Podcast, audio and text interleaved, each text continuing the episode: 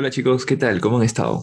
Bueno, la pandemia sigue. Con la vacuna esperemos que todo mejore. Pero hasta entonces, eleven sus oraciones. Adiosito. Al dios Sol, Al dios Poseidón. a Dieguito Maradona. Ay, ay, ay. Querido oyente, así comenzamos con el último episodio de la segunda temporada.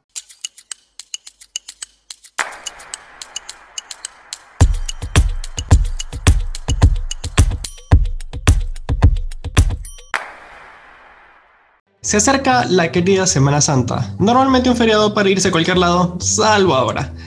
Pero bueno, dada la situación, queríamos aprovechar en contarles un poquito sobre la religión cristiana y sobre todo el resto de religiones. Hay algunos datos bastante perturbadores. Bueno gente, hoy quiero comenzar este capítulo contándoles de un personaje muy especial. ¿Goku? Mm, no, les doy una pista, nació el 25 de diciembre. Mitra, el dios Sol persa.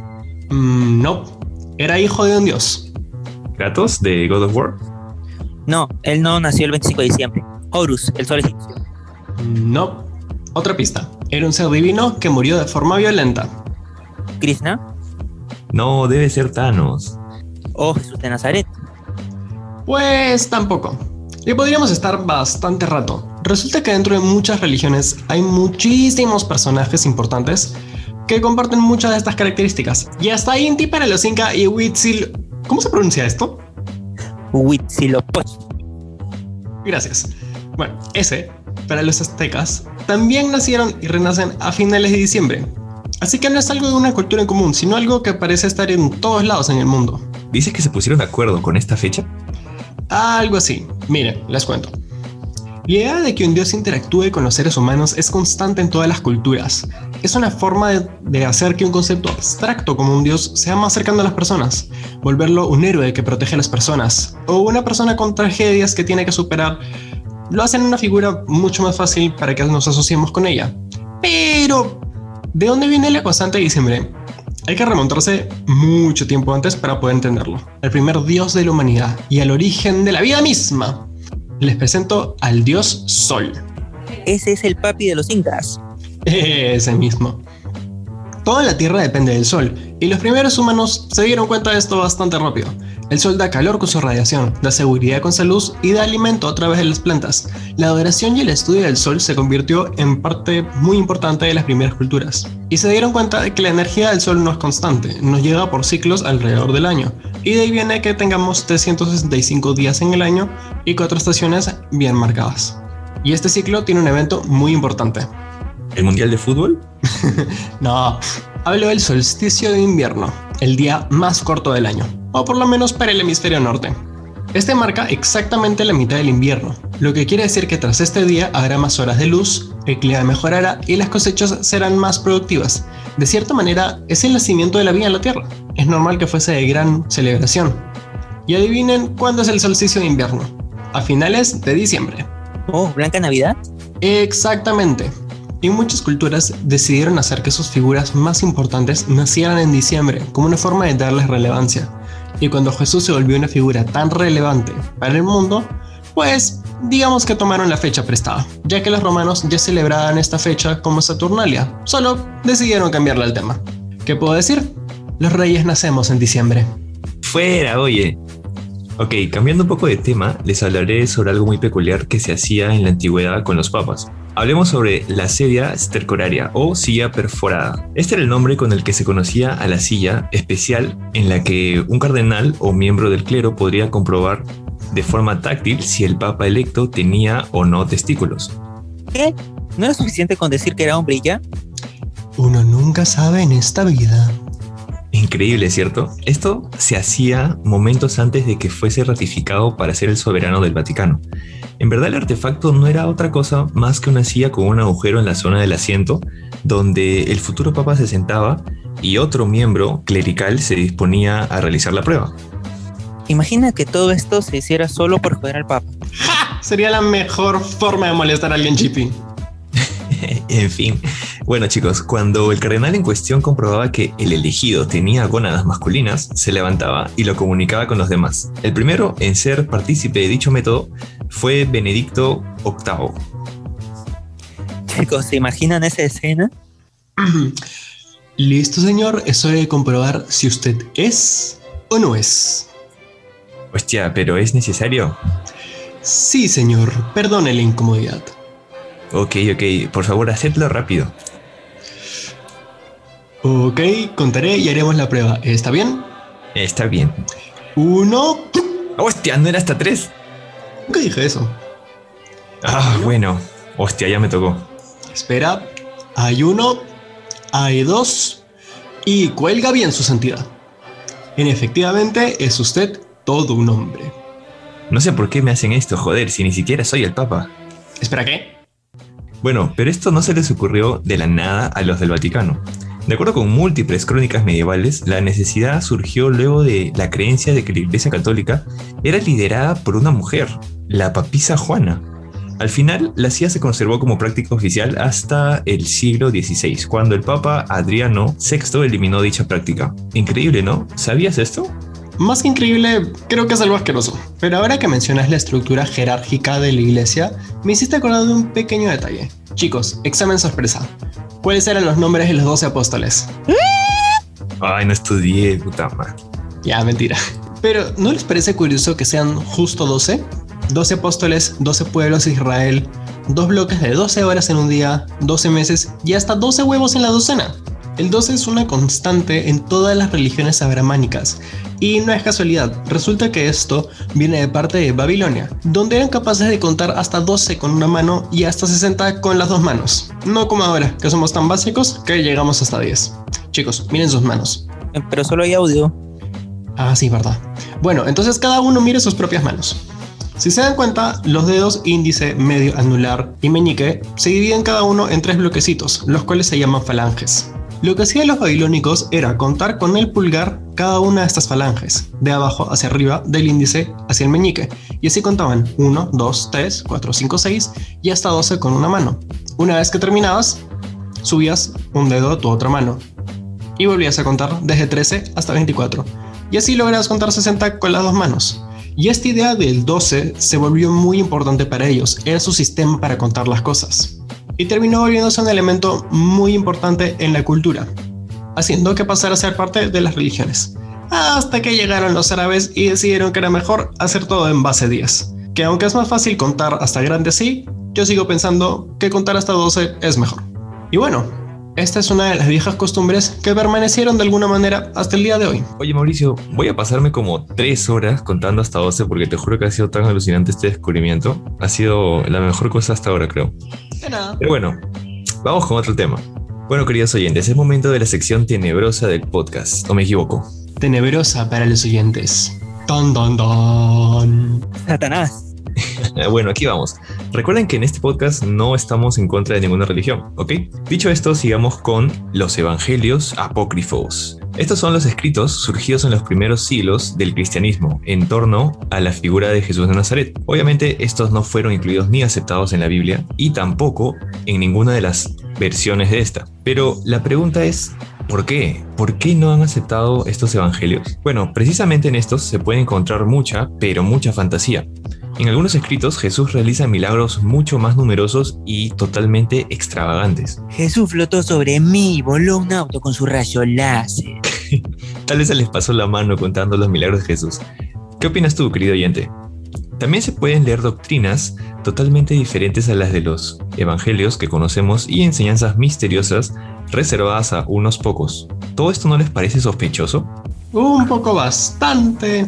Demasiado. ¿Acaso Jesús hizo algo en contra de su propia religión? Eso mismo digo yo, porque dentro de estos escritos están los de María Magdalena, la Virgen María, José el Carpintero y Judas Iscariote. En verdad son muchos más. De hecho, en algunos de estos mencionan que Jesús le pidió personalmente a Judas que lo traicionaran, o que Jesús solía besarse en la boca con María Magdalena, cosas bastante raras con la imagen que tenemos de él. Exacto. Y bueno, son, son muchísimos evangelios también los que los apócrifos, o sea, son miles de escrituras que no han sido incluidas. ¿Saben? Estoy seguro que Jesús nunca se imaginaba que su religión llegaría a ser una de las más grandes. Uf, no creo que haya tenido ni idea. Y es que gran parte del éxito de la religión no se le debe especialmente a Jesús, sino a un hombre que vino detrás de él, Saulo de Tarso conocido por los cristianos como San Pablo. Él era un general romano sumamente bien instruido de la escuela platónica, con mucho conocimiento y muchos recursos. Hay que tener en cuenta que los apóstoles eran principalmente pagadores o recaudadores de impuestos, por los que eran personas bastante pobres. Él tuvo una visión en, un camino donde vio a Jesús en el cielo, pues eso dice la historia, y después de esto se quedó ciego. Pero al momento de recuperar la vista, él se volvió un devoto completo del cristianismo y comenzó a llevarlo por todos lados. Y él hizo algo que ninguno de los apóstoles pudo hacer, que fue convencer al gobierno y convencer a los paganos de que el cristianismo era para ellos. Primero, ¿cómo convenció a los paganos? Resulta que uno de los motivos que tenían los paganos para no unirse al cristianismo es que seguía la costumbre de la circuncisión que tenían los judíos la cual si es hecha de bebé es más o menos normal, pero cuando es hecha de adulto es un proceso sumamente doloroso, ya que tienen que quitar la piel alrededor del pene. ¿Se imaginan que estaban eso de adulto, chicos? Ay, Una cosa horrible. Pero San Pablo era pero San Pablo era una persona que estaba en contra de esta práctica. La consideraba algo completamente innecesario y se inventó la circuncisión espiritual. Como dice la primera carta de San Pablo a los Corintios 7:18. Si Dios llama a uno que sea circuncidado, no trate de disimular su circuncisión. Y si llama a uno que no sea circuncidado, no debe circuncidarse. Esta idea fue un gran alivio para los paganos, además de que San Pablo logró traducir mucho de los conceptos a una manera que ellos pudieran entenderlo mejor, gracias a sus conocimientos de la escuela platónica. Esto hizo que muchas personas más pudieran entrar en la religión, y aparte, al entrar en la religión y hacerlas parte del grupo, hizo mucho más fácil que el gobierno la aceptara como una religión oficial, ya que podía cobrarle impuestos a todas estas personas. No sé qué piensan, pero yo creo que San Pablo es uno de los personajes más importantes del catolicismo y logró hacer que se perpetuara durante todos los años. concuerdo con el desconocido. Bueno, pero ¿cómo exactamente se perpetuó a través de los años? Verán, las religiones monoteístas tienen una etapa conocida como monoteísmo local. En esta etapa se argumenta que el Dios supremo del universo tiene interés en una región geográfica muy limitada. Un ejemplo es la pequeña nación de Israel en el judaísmo o la nación egipcia del año 1350 a.C. ¿Al dios solo le gustaban las pequeñas aldeas? Claro. Oye, pero el de Montezuma era enorme. Ahorita les explico. Lo que el cristianismo hizo distinto fue que pasaron esta etapa de monoteísmo local y se convirtieron en una religión misionera, en su mayoría gracias a los razonamientos de Saulo de Tarso. Les dije, Saúl estaba infravalorado. La idea misionera llevó a la pequeña secta judía a convertirse en la religión principal del todopoderoso imperio romano en menos de 300 años. Además de esto, el poderío militar de Roma, junto con el concepto misionero del cristianismo, llevaron esta religión a conquistar Europa y África para el año 500 de nuestra era. Sería demasiado chévere poder regresar en el tiempo y ver eso. Incluso después de la caída de Roma, para el siglo XVI, el cristianismo, o alguna variante suya, dominaba casi toda Afroasia, con excepción de África Austral, Asia Oriental y las partes de Asia dominadas por el Islam, e iban extendiendo su dominio hacia el Nuevo Mundo y Oceanía. Y ahora vemos a miles de personas rezándoles. ¿Y sabías que las cruzadas y la conquista de América son solo unos ejemplos de la gran expansión del cristianismo por el mundo? El cristianismo está mamadísimo. Muy cierto. Y creo que tú, Nico, tenías algo que hablar al respecto. Ok, ok, les contaré algunas cositas sobre el arte. ¿Del pintor o los pintados? Ambos. ¿Por qué los ángeles de Miguel Ángel están muy mamadísimos? O sea, ¿por qué los ángeles los pintaron muy musculosos? Es que tienen suscripción celestial al gym. Seguro entrenan con los boxeadores fallecidos. Amén. Bueno, para la gente que no manja a Michelangelo di Lodovico Buonarroti Simoni, les contaré rápidamente que fue un pintor, escultor y arquitecto italiano. Fue renacentista y desarrolló su labor artística a lo largo de más de 70 años entre Florencia y Roma. Entre marzo y abril de 1508, ¿Qué fue? el artista recibió de Julio II el encargo de decorar la bóveda de la Capilla Sixtina. En mayo aceptó ¿Y encima se demoró en aceptar? ¡Qué tremendo lujo! y concluyó los frescos cuatro años más tarde. ¡Hala, qué tardón! Pésimo servicio.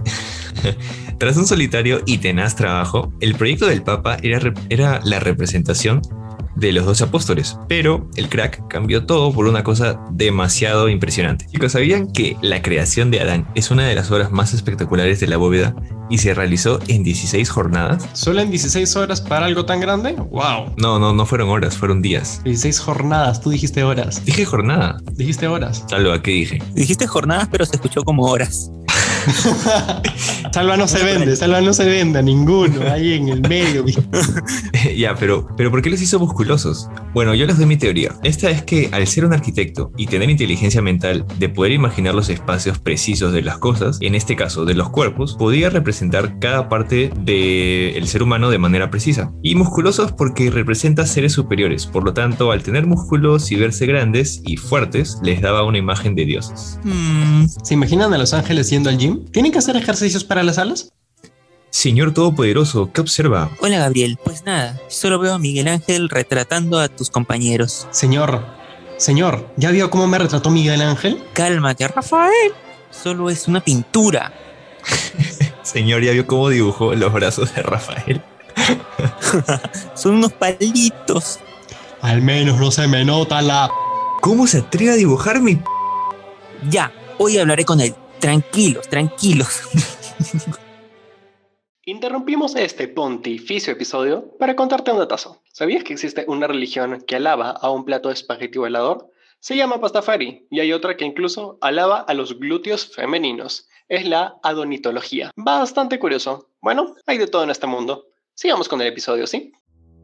Chicos, chicos, llegó la parte más esperada del podcast. ¿Vamos a pedir comida? No. Vamos a decirle a todos nuestros queridos oyentes cómo crear un... TikTok. Oye, por cierto, estamos en TikTok haciendo mini videos relacionados con los capítulos. Deberían vernos. Cierto, vayan a vernos ahí. Bueno, les decía que por fin les diremos cómo crear su propia religión. ¿En serio? Sí, y vamos a comenzar con la siguiente pregunta. ¿Qué diablos es una religión? ¿Un curso del cole? Bueno, gente, podemos definir una religión como un sistema de normas y valores humanos que se basa en la creencia de un orden sobrehumano. En cristiano. O sea, ¿qué reglas? Esta definición implica dos criterios importantes que son importantísimos. Esa es una redundancia muy, muy, muy densa. Esta definición implica dos criterios importantísimos. Necesitas un orden sobrehumano y un conjunto de normas y valores obligatorios. Mm, no me gusta esto. Basándonos en estos criterios, podemos discriminar entre lo que es y no es una religión. Un ejemplo es el fútbol profesional. A pesar de contar con criterios de conducta, leyes y rituales muy extraños, es bien sabido que fue inventado por el hombre y que puede ser cambiado por los propios hombres si así se desea. Deberían colocar la regla de mete gol gana sin importar el resultado. ¿Y si van 6-0? Ahí está el chiste. Ahora que sabemos esto, podemos retroceder hasta la época de los cazadores recolectores, cuyo sistema de creencias era animista. O sea, consideraba que todo tenía alma y conciencia y que el ser humano era parte de este ecosistema. ¿Rocas con alma? Eso sí no sé. Bueno, estas creencias eran muy exclusivas de un tipo de población y de una determinada zona, y no buscaban convencer a los habitantes de otras tribus de seguir su mismo sistema de creencias. O sea que tenían dioses de manera individual. Tacaños. Cuando surgió la agricultura y la ganadería, se dejó de lado el concepto animista debido a la creación del concepto de propiedad privada. Este concepto no permitía que el ser humano negociara con otros seres de la naturaleza de los cuales dependía. Estoy perdiendo. Ok, en cristiano, un ganadero no se pone a negociar con un ternero al que va a ejecutar del mismo modo que un cazador recolector le haría sacrificios al espíritu del búfalo para que su cacería sea exitosa. ¿Mañas? Básicamente, el politeísmo era un contrato entre los humanos que ofrecían alabanza a los dioses a cambio de rebaños fértiles y buenas cosechas. Mm, falta una cosa, la promesa de salvación. Ese es otro rollo del que voy a hablar más adelante. Pero bueno, siguiendo con la historia, el politeísmo tiene un pequeño problema en su forma de propagarse. Y es que generalmente, y no en todos los casos, es muy tolerante. ¿Muy tolerante? Exacto. Un ejemplo clarísimo fue la conquista de Grecia por parte de Roma. Si bien no trataron de la mejor manera a los conquistados, sí toleraron su creencia en el panteón olímpico e incluso llegaron a adoptarlos como panteón propio. O sea que dejaron que conserven a sus dioses. Y es, los aztecas tampoco obligaban a los pueblos conquistados a reemplazar a los dioses locales, siempre y cuando le dieran su lugar a Huitzilopochtli. Nunca voy a poder con ese nombre. Ni yo.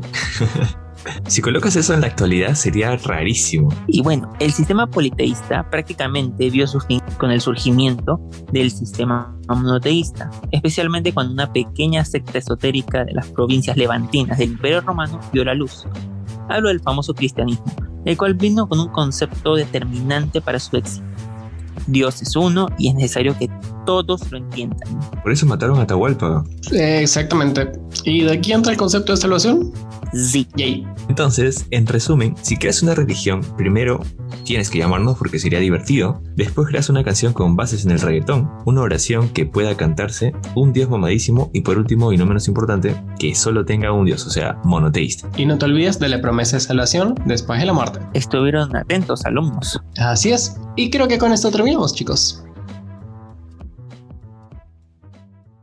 Bueno, gente, increíblemente hemos terminado por hoy. ¿Qué tal te pareció este capítulo? Si eres católico, no vale picarse. ¿Podrías crear una religión en algún momento? ¿Te gustaría ser un ángel mamadísimo? ¿Te gustaría leer un evangelio apócrifo? Sería muy interesante. En general, ¿qué tal te pareció esta segunda temporada? Bueno, en este final de temporada queremos hacer un agradecimiento especial a todos esos lugares de donde nos han escuchado. Alemania, España, Colombia, Guatemala, Italia, Argentina, Estados Unidos y muchos más. Gracias a ellos y a todos en verdad, que nos han hecho llegar a muchos lugares. Y también queremos agradecer a ese 3% de gente no binaria que se atrevió a escuchar este podcast. Y por último, síguenos y escríbenos en nuestro Instagram arroba sátira-por-dopamina. Al menos para decir aleluya. Esta semana habrán sorpresas por ahí. Ve a checarlo. Recuerda que puedes buscarnos en Google y además puedes escucharnos en Spotify, Overcast, Apple Podcast y más. Síguenos y comparte porque regresaremos recargadísimos. Muchas gracias por escucharnos. Esto fue Sátira por Dopamina. ¿Creían que los íbamos a dejar sin escena post créditos en el último capítulo? Bueno, les dejo una sorpresa de lo que se viene más adelante. Conquistaremos la plataforma de video más famosa del mundo.